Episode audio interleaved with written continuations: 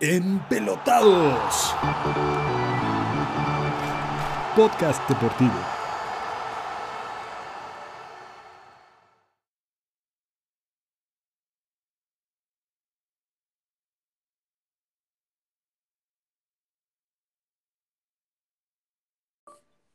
Hola, ¿qué tal? ¿Cómo están? Bienvenidos a Empelotados en fusión con The Pick Center, el podcast que tiene que ver con el mundo del fútbol, pero analizado de manera previa, con tendencias, probabilidades, estadísticas y los pronósticos especializados, esperemos que sean así, de un servidor Juan Pablo Faril y de Sebastián Cortés, a quien saludo con mucho gusto. ¿Cómo estás, Sebas? Todo muy bien, Juan Patriste, y con sentimientos encontrados de mi Olin, solo uno pegó, goleó el Liverpool y los demás, no sé si ni las manos metieron o solo lo hicieron por molestar el Bayern Múnich y la Juventus. Sí, el caso del Bayern Múnich. Eh, yo di la recomendación de tomar al Leipzig en línea handicap. Al final igualaron 3 por 3. Algo le está pasando al Bayern, no es la máquina. Eh, es muy difícil mantener el ritmo, ¿no? Eh, y al final del día, Sebas, creo que las grandes potencias en Europa, el caso específico del Real Madrid, Barcelona, Juventus, el Bayern Múnich, eh, por ahí el Liverpool, nos han enseñado durante los últimos años que esta fase de meses noviembre, diciembre son flojitos para ellos, esa es la realidad, pero en enero le meten segunda, tercera y ya derechito, eh, casi en automático para cerrar bien, eh, sobre todo los meses de abril y mayo. Yo recuerdo muy bien cuando Carlo Ancelotti eh, hablaba específicamente de Filippo Inzaghi, que era un futbolista al cual le, le, costaba muchísimo trabajo marcar goles entre octubre y diciembre. Pero llegaba enero y sobre todo lo que era marzo, abril y mayo, bueno, era su mejor época y así hay muchos clubes y también deportistas, ¿eh? Sí, la, la, realidad es que sí, y lo del Cádiz al Barcelona, increíble cómo el Barcelona ya está en séptimo. ¿Y sabías cuándo fue la última vez que perdió el Barcelona contra el Cádiz? Que estaba leyendo el otro día en internet, varios medios de comunicación lo pusieron. No, ¿cuándo fue la última vez? Sí, no, cuando, lo tenía. Cuando Ronald Kuman era jugador. Fíjate, Ronald Koeman, un histórico, ¿eh? Para, mejor uno de los, para mí uno de los mejores defensas centrales que ha tenido el Barcelona, si no es que el mejor. Pero qué, qué, qué cosa tan curiosa, porque el Cádiz es un equipo que en los ochentas tuvo algunas, algunas campañas más o menos buenas, ¿no? De la mano del Mágico González. ¿Quién es el Mágico González? Un jugador centroamericano. Con decirte, Sebas, que fue el único con el que Diego Maradona cuando Diego Maradona era el top número uno en su época de futbolista. Ya después, retirado, pues elogió a muchos jugadores, pero cuando Maradona era el número uno, le costaba mucho elogiar a alguien más. Y el único al cual antes se, eh, se rindió con él, eh, dicen el talento del Mágico González, dice, creo que es más talentoso que yo. Lo que pasa es que al Mágico González le gustaba también mucho la fiesta, entonces es difícil combinarlo, pero, pero qué buen jugador. Si ustedes pueden buscarlo en YouTube, Mágico González con el Cádiz. No, son unas jugadas espectaculares, la verdad. Pues, pues, yo solo espero que el Mágico jugara en esa época, porque es la coincidencia que las dos derrotas contra el Cádiz, Ronald Kuman como jugador y como entrenador, y pues ya este Barcelona no lo está llevando a ningún lado. Muchas veces, ¿sabes qué pasa? Y, y podemos ponerle ahí la parte de duda los últimos campeones de Champions League, quitando al Bayern, al Bayern Múnich, pero en general, los, lo, lo, en la tendencia de los últimos, no les va bien en temporada regular, pero sí les va muy bien en, en ¿cómo se llama? En Champions en eliminatorias. Y en sí. Champions League. Si fijamos al, al, Real Madrid, el Liverpool, que fue campeón la temporada pasada, pues no pasó ni de, ni de octavos. Eh, creo que al final de cuentas, eh, por ahí puede ir, porque, la, porque en Champions van muy bien, ¿no? Entonces, no sé cómo veas tú la Champions ahorita.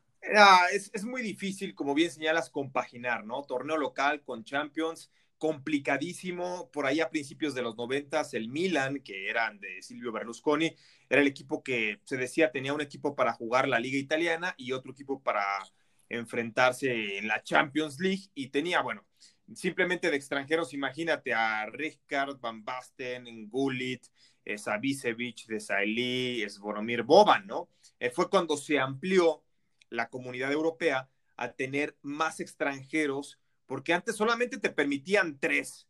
O sea, estoy hablando de finales de los 80, principios de los 90, solamente podías tener tres jugadores extranjeros o no nacidos en ese país, porque no había comunidad europea, como, como refuerzos. Entonces, pues había mayor identidad en el fútbol con los equipos locales, pero era muy complicado. Ahora sí, ves al Bayern Múnich, al Real Madrid, que tienen talento y que muchas veces luego hasta resulta más atractivo ver un interescuadras entre el equipo A y el equipo B que enfrentar, por ejemplo, al Alavés.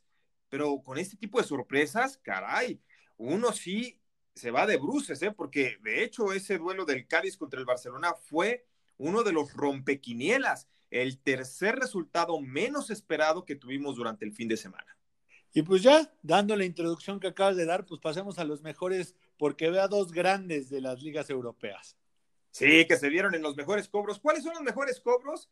Pues los que por 100 unidades te hiciste prácticamente millonario o rico, por así decirlo, o ganaste una muy buena lana. El número uno, fíjate, se dio en la liga austriaca, porque el Salzburg, que está jugando la Liga de Campeones de Europa, eh, perdió 1 por 0 como visitante en contra de la Admira. Este partido pagó más 1.485 por 100 invertidos. Segundo lugar, el Eredivisie en Holanda, porque el 20 derrotó 2 por 1 como visitante al Ajax, lo cual tuvo una cuota de más 1.060. Y ya en tercer eh, sitio, la victoria, como bien señalábamos, del Cádiz, 2 por 1 sobre el Barcelona, lo cual pagó más 685. Fíjate bien, Sebas. Tú hubieras metido un parlay de 100 pesos, 100 dólares, 100 unidades. A estos tres, juntos, obviamente, y por 100 te había pagado 144,230. No, pues casi un suru en su época o más. no, pues sí, un, cochecito por lo menos sí modesto, ya para como están ahorita el precio de los automóviles, pero, pero fíjate, por 100, por un rango de inversión mínimo. O sea, Generalmente cuando metemos un parlay de tres equipos, 100 unidades, esperamos ganar 600, 700 unidades, 1000, 1500. Ahora imagínate, por 100 arriesgadas, gánate 144 mil. Uf, muy buen pago, ¿eh? Sí, la verdad es que sí. Y de ahí, Juanpa, pues pasamos a, la agenda de la semana, que obviamente tenemos la final de la, de la Liga MX. Champions en su cierre, muy poquitos juegos que se están jugando algo, pero unos bastante interesantes. La Europa League y obviamente Libertadores, ¿no? Eh, si quieres empezamos con el dato de la Champions League que nos traes. Sí, es un partido del miércoles, Sebas, porque como bien saben, Real Madrid se enfrenta al Mönchengladbach. Aquí el favorito son los merengues como local, menos 134. El eh, Borussia Mönchengladbach, el equipo alemán, está pagando más 375. Y encontramos que en Champions, cuando el Mönchengladbach aparece con una cuota de más 350, es decir, 4.50 decimal o más, tiene cero victorias, dos empates y seis derrotas. Digo, su historial, el, este es un equipo que fue muy contendiente, varias veces campeón en la Bundesliga, pero en los 70s, 80s, la verdad es que en los últimos 20 años no ha destacado tanto, entonces por eso es que no tiene tanta actividad. Pero esto nos da a entender que el partido de este miércoles, el Real Madrid, en teoría, tiene todos los argumentos para llevarse el triunfo que a la postre le significarían su pase a la siguiente fase, porque ojo, eh, hay que decirlo, todavía no tiene asegurada la clasificación a la segunda ronda. No, de hecho está eliminado ahorita, pero pasemos de una vez a analizarlo. Juan Real Madrid menos 134, Borussia Mönchengladbach más 375, ¿Qué te gusta y por qué? Es una rivalidad muy pareja. Eh, se enfrentaron mucho, sobre todo cuando estaba Hugo Sánchez, la época de la quinta del buitre, la quinta de los machos en los ochentas, en contra del Mönchengladbach, y una victoria para cada uno de los equipos con tres empates. el duelo de primera vuelta, por así decirlo, empataron dos por dos en Alemania. Eh, dato curioso, Sebas, fíjate que el Real Madrid bajo este formato de Champions, cuando hay fase de grupos, porque antes no era así, Eh, nunca ha perdido tres partidos en primera fase, lleva dos derrotas en este torneo. Yo la verdad veo muy complicado que vaya a perder, pero si me preguntas si tomaría el Real Madrid en handicap, ah, caray. Tiene pues tan malos resultados que yo iría con los alemanes, ¿eh? está menos 134. O sea, la realidad es que el, handicap es punto .5. Nada más estás dando el empate. No, eh, yo creo, y si a mí me lo, y, y, viendo todo esto, no puedes ir contra el Real Madrid cuando está entre la espada y la pared en fase de grupos Champions. Yo creo que va, a ser un partido similar a lo que fue el Sevilla. Lo van a encerrar y va a ser de, vamos de, del 0-0 hacia adelante. En vez de ir a meter gol, van a ir muy cautelosos. Yo creo que el Madrid este partido lo gana 1-0, 2-0 a, a lo mucho, pero va a ser un partido cerradísimo donde va a preferir empatar que salir a ganar. Pero aquí tienes una situación muy arriesgada, Sebas, que si empatan, el Gladbach tiene ventaja. Es líder con ocho puntos, el Madrid tiene siete. Y por ahí toma en cuenta que si el Shakhtar le pega al Inter, pues el empate dejaría eliminado al Real Madrid. Entonces el Real Madrid tiene que salir a jugársela. A mí me gusta una opción clara. Veo las altas, porque están en dos y medio, ¿eh? no están ni siquiera en tres. Veo las altas muy ad hoc para este juego el Real Madrid tiene que salir muy abierto y el Mönchengladbach lo va a estar cascando, ¿no? Lo va a estar buscando en el contragolpe. Eh, me gusta el 2 a 1, eh, incluso el 2 a 2. Entonces me gusta el over, tomando en cuenta que en el otro partido que no vamos a analizar en este podcast, pues también se está jugando la vida tanto el Shakhtar como el Inter de Milán. Sí, estoy de acuerdo, pero yo no sé si prefieran ellos, o sea, vuelvo a lo mismo, un equipo grande no se desespera. O sea, puede jugar el 0-0 hasta el minuto 90 y sabe que va a caer el gol. Entonces, no sé si el Madrid, eh, o sea, sí entiendo la parte de, las altas de 2.5, pero no sé si el Madrid prefiera estar seguro y no recibir gol y ganar 1-0. Creo que va, yo la lectura que le doy un poco al juego es esa. A mí me gusta más el Real Madrid que gana el juego. Venga, pues esa es tu opción número uno. Yo, mi opción son las altas este, por lo que escucho y, e, interpreto, tú te inclinas un poquito más por las bajas, debe ser un partido muy cerrado. Eh, el Real Madrid, yo lo sé, eh, es un equipo grande y los equipos grandes al final del día en es en esta clase de partidos donde demuestran precisamente eso, su grandeza.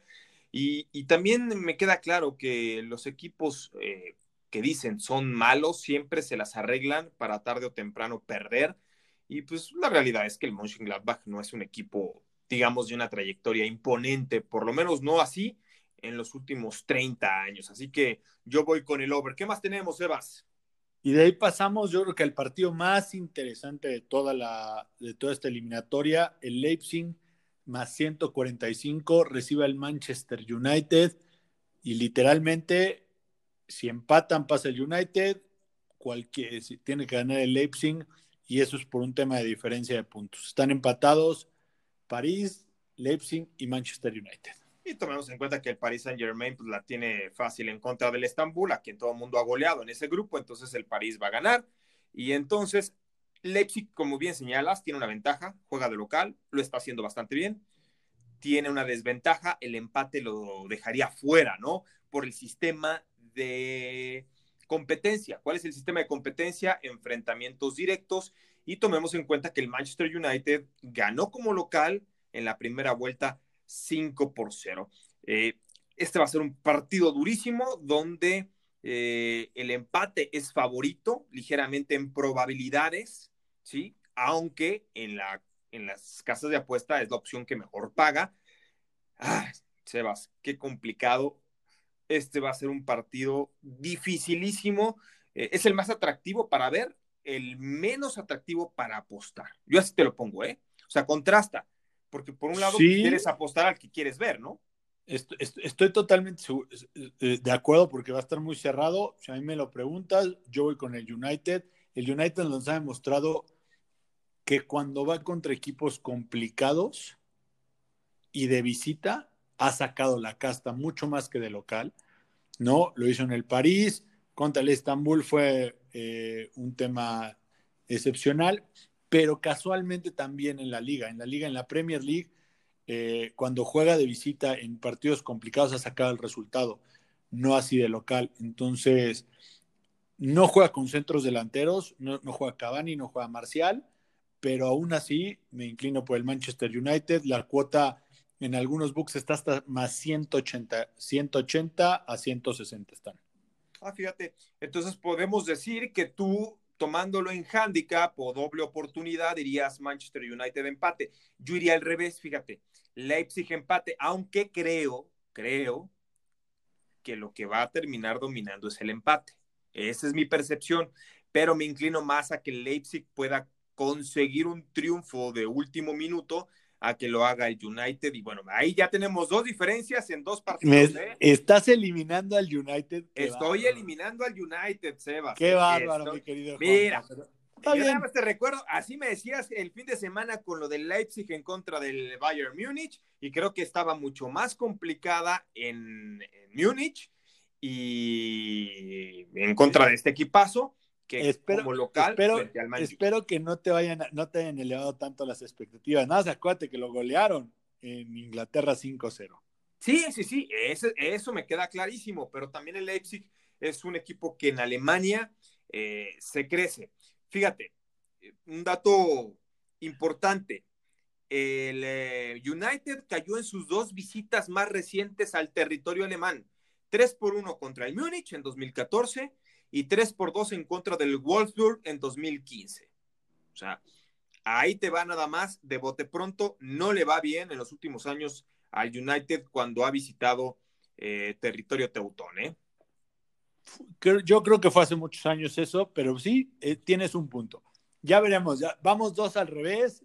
Digo, al final Oye, fíjate que está muy atractivo, me, me gusta, porque de repente sí me gusta coincidir mucho pero este tipo de análisis, cuando no coincidimos de inicio, creo que también es bastante válido. ¿eh? Y de ahí, Juanpa, pasamos a otro que está muy bueno. Barcelona más 115 recibe a la Juve más 240, que creo que no lo, no lo habíamos visto así en mucho tiempo. ¿Qué te gusta, Juanpa? Fíjate que va a ser un partido que solamente es cuestión de ver el duelo Messi-Cristiano, Cristiano-Messi porque fuera de eso, los dos equipos están clasificados, porque tras el resultado de ida o de la primera vuelta, donde el Barça ganó 2 por 0 en Italia, y sobre todo por la diferencia de goles, Sebas, es poco atractivo. ¿Por qué poco atractivo? Porque no hay nada en juego más que, digamos, el primer lugar.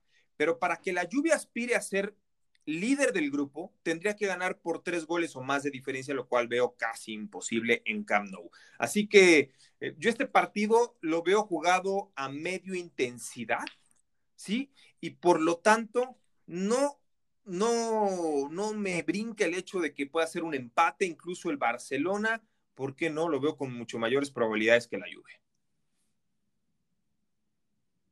¿Tú con qué irías?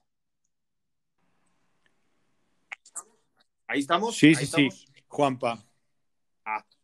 A ver, te decía que yo tomo, yo tomaría un empate, pero incluso más cargado hacia el Barcelona. ¿Tú? Yo también, yo voy con el empate. Creo que al final, como bien lo dijiste, esto es medio gas. Entonces, no se va a jugar, no se va a jugar mucho. Eh, el empate está cantado, 0-0, 1-1. No le, no le veo mucho más a este juego, la verdad. Sí, sí, sí. Sobre, todo por la rivalidad nada más Messi-Cristiano, pero, pero bueno, eh, hubiera sido mucho mejor en otras circunstancias. La verdad es que el grupo estaba muy ad hoc para que ambos equipos arrasaran y ya la última jornada se jugara de esta forma. Estoy totalmente de acuerdo. Y ahí pasamos a otro que al final de cuentas todavía hay algo eh, eh, en juego, ¿no? El Salzburgo, que viene de perder y aparecer en, en los mejores cobros recibe al Atlético, el Salzburgo está más 222, el Atlético más 110. ¿Qué te gusta, Juanpa? Fíjate que esto es interesante y atractivo porque a pesar de la diferencia en cuanto a nómina, pues el Salzburgo con una victoria dejaría fuera al Atlético de Madrid, lo cual veo poco probable, ¿no? Eh, los colchoneros ganaron 3 por 2 en la primera vuelta como locales. Eh, con el empate prácticamente asegurarían la siguiente fase. Veo muy, muy complicado que el equipo del Cholo Simeone, quien se la sabe de todas, todas, sobre todo en partidos eh, donde juegas con el cuchillo entre los dientes, le puedas hacer algo imponente. Más con el antecedente del fin de semana, caray, yo el Atlético de Madrid tampoco es un equipo que lo vea ganando 2-0, 3-0 como visitante, pero va a llevar el juego. Creo que no se va a complicar demasiado. Aquí sí voy con los colchoneros Atlético de Madrid. Incluso no me desagrada que se lleve los tres puntos, una cuota de más 110 positiva. Tomémosla y adelante. Voy contigo. Me estaba haciendo ojitos un poquito el empate, para serte sincero, pensando en cómo juega el Cholo, de que pues va a jugar con un delantero y nueve defensas. Este, pero sí creo que va, a encontrar el camino el Atlético y va a ganar. Es una cuota positiva, más 110. No creo que tenga mucho problema. Y fíjate que el Atlético de Madrid históricamente en contra de equipos austriacos, ocho victorias, un empate, cero derrotas, o sea, invicto. El Cholo Simeone en siete eliminatorias o en siete ediciones de Champions, en seis de ellas avanzó a la siguiente fase no veo por qué deje de hacerlo en este 2020. Estoy totalmente de acuerdo. Y de ahí pasamos Ajax más 130, recibe al Atalanta más 180. ¿Qué te gusta, Juanpa? ¿Quién pasa, Juanpa?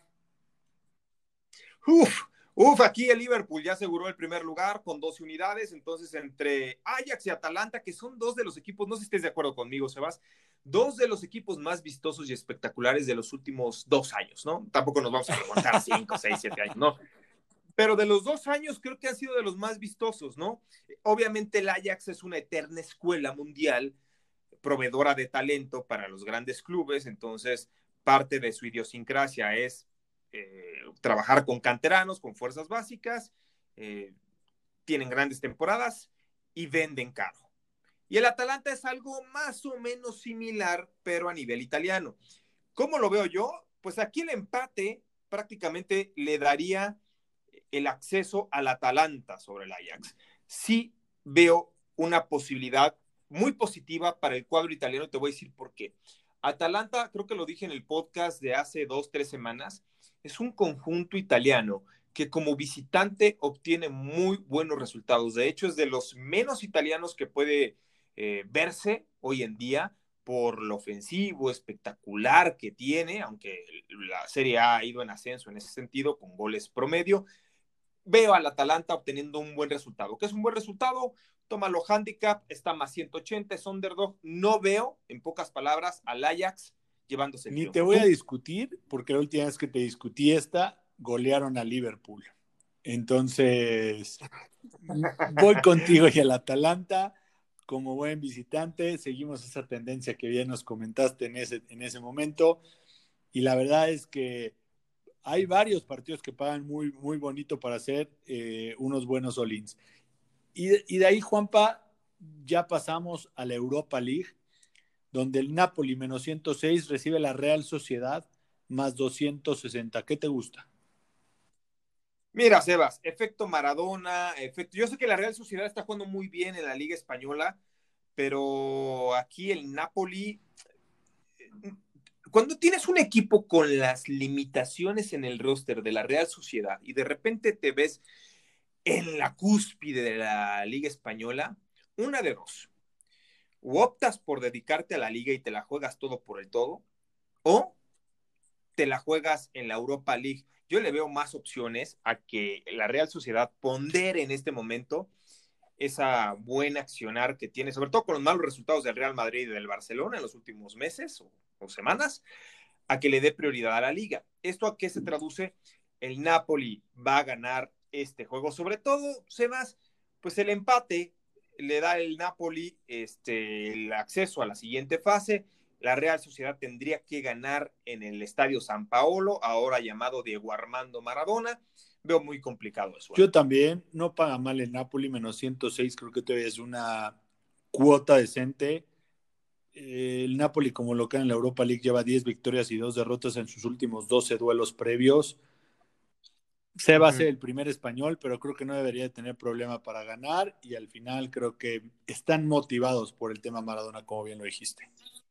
Sí, y no está tan castigado porque muchos oddsmakers están yendo con la situación del buen papel de la sociedad, de la Real Sociedad, en la Liga Española, pero es muy diferente. O sea, esta clase de equipos o atiendes uno o atiendes el otro. No puedes quedar bien con los dos torneos porque tu plantel no te da para eso. Estoy de acuerdo. Y de ahí un torneo que nos gusta mucho, Juanpa, la Libertadores. River Plate recibe al Nacional. ¿Qué te gusta, mi querido Juanpa? Oye, pues, pues bien, ¿eh? el River Plate, la verdad, eh, este es el Nacional de Uruguay, porque bueno, ustedes recordarán que hay varios nacionales, sobre todo en Sudamérica está el Nacional de Paraguay, el Nacional de Uruguay, el Nacional de Colombia, este es el Nacional uruguayo. Se enfrenta al River Plate argentino, porque también hay otro River Plate en Uruguay. Eh, fíjate, el River tiene muy buena racha, seis victorias, un empate en sus últimos siete encuentros, recordándoles a todos nuestros amigos que eh, la Liga Argentina pues se canceló, se pausó y entonces este pues han estado jugando nada más como torneitos de copa no se ha echado a andar, digamos, la liga como tal, y por lo tanto, pues son otra clase de partidos. Ahora, Nacional también viene con buena racha, eliminó al Independiente de Avellaneda tras finalizar 0 por 0 ambos resultados y ganar en penaltis. Aquí la ida la veo clarísima para River Plate. Eh, todavía no salen muchas eh, líneas de apuesta en la mayoría de los books, pero voy con River Plate, incluso si me lo pones menos uno. Yo ¿eh? estoy totalmente de acuerdo, River en estos partidos juega muy bien y la verdad el Nacional todavía no llega a ese nivel. Digo, el, Flamengo nos decepcionó la semana pasada, pero creo que River no nos va a decepcionar. El muñeco Gallardo no tarda en irse de ahí. Lo, va a fichar algún grande en Europa o lo van a fichar en la MLS. Sí, sí, sí, fíjate que eso me gusta mucho de River, ¿no? Eh, le da mucha opción como directores técnicos a grandes figuras, digo, sucedió con Ramón Díaz, uno de los grandes baluartes que tuvo eh, este atacante en su momento, que jugó con Roberto Bayo en la Fiorentina y que después, bueno, en los noventas incluso ganaron la, la Libertadores, si no mal recuerdo. Y, y, le dio mucha oportunidad. Este es otro, otro embrión anímico que tiene muy bien hecho el River Plate en la actualidad. Así que voy con River para que saque una buena ventaja en el juego de ida, recordándoles a todos nuestros amigos que estos son los cuartos de final de la Copa Libertadores ida.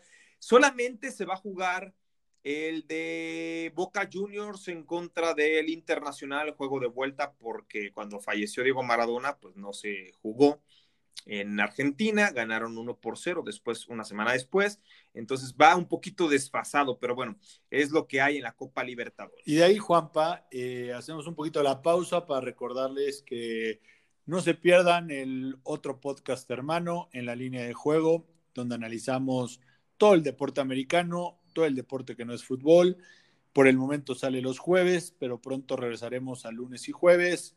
Así que Escúchenlo, ¿no, Juanpa? Hemos tenido buenos resultados por ahí. Hemos tenido muy buenos resultados. La verdad es que cada vez empieza a gustar más eh, este podcast. Así que un abrazo a toda la gente que nos escucha a través de redes sociales. También recomendándoles, por supuesto, en pelotados. A veces nos va mejor en uno que en otro, pero tenemos como la misma forma de hacerle la lectura a la interpretación de las estadísticas y probabilidades.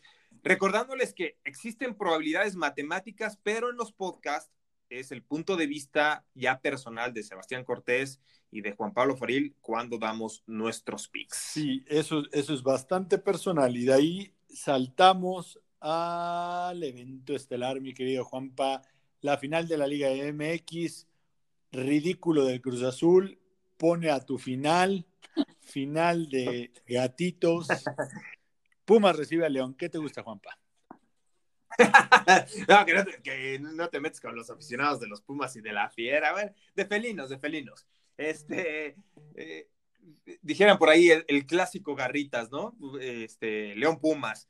Fíjate que es una final inédita, Sebas. Eh, de hecho, es una, es una rivalidad que no se da mucho en liguilla. Nos remontamos a 1992, cuando Pumas, que era el vigente campeón, con Luis García, este, David Patiño, Abraham Nava, García Aspe, todos ellos pierden los cuartos de final contra el León, que sería el campeón, ¿no? A la postre.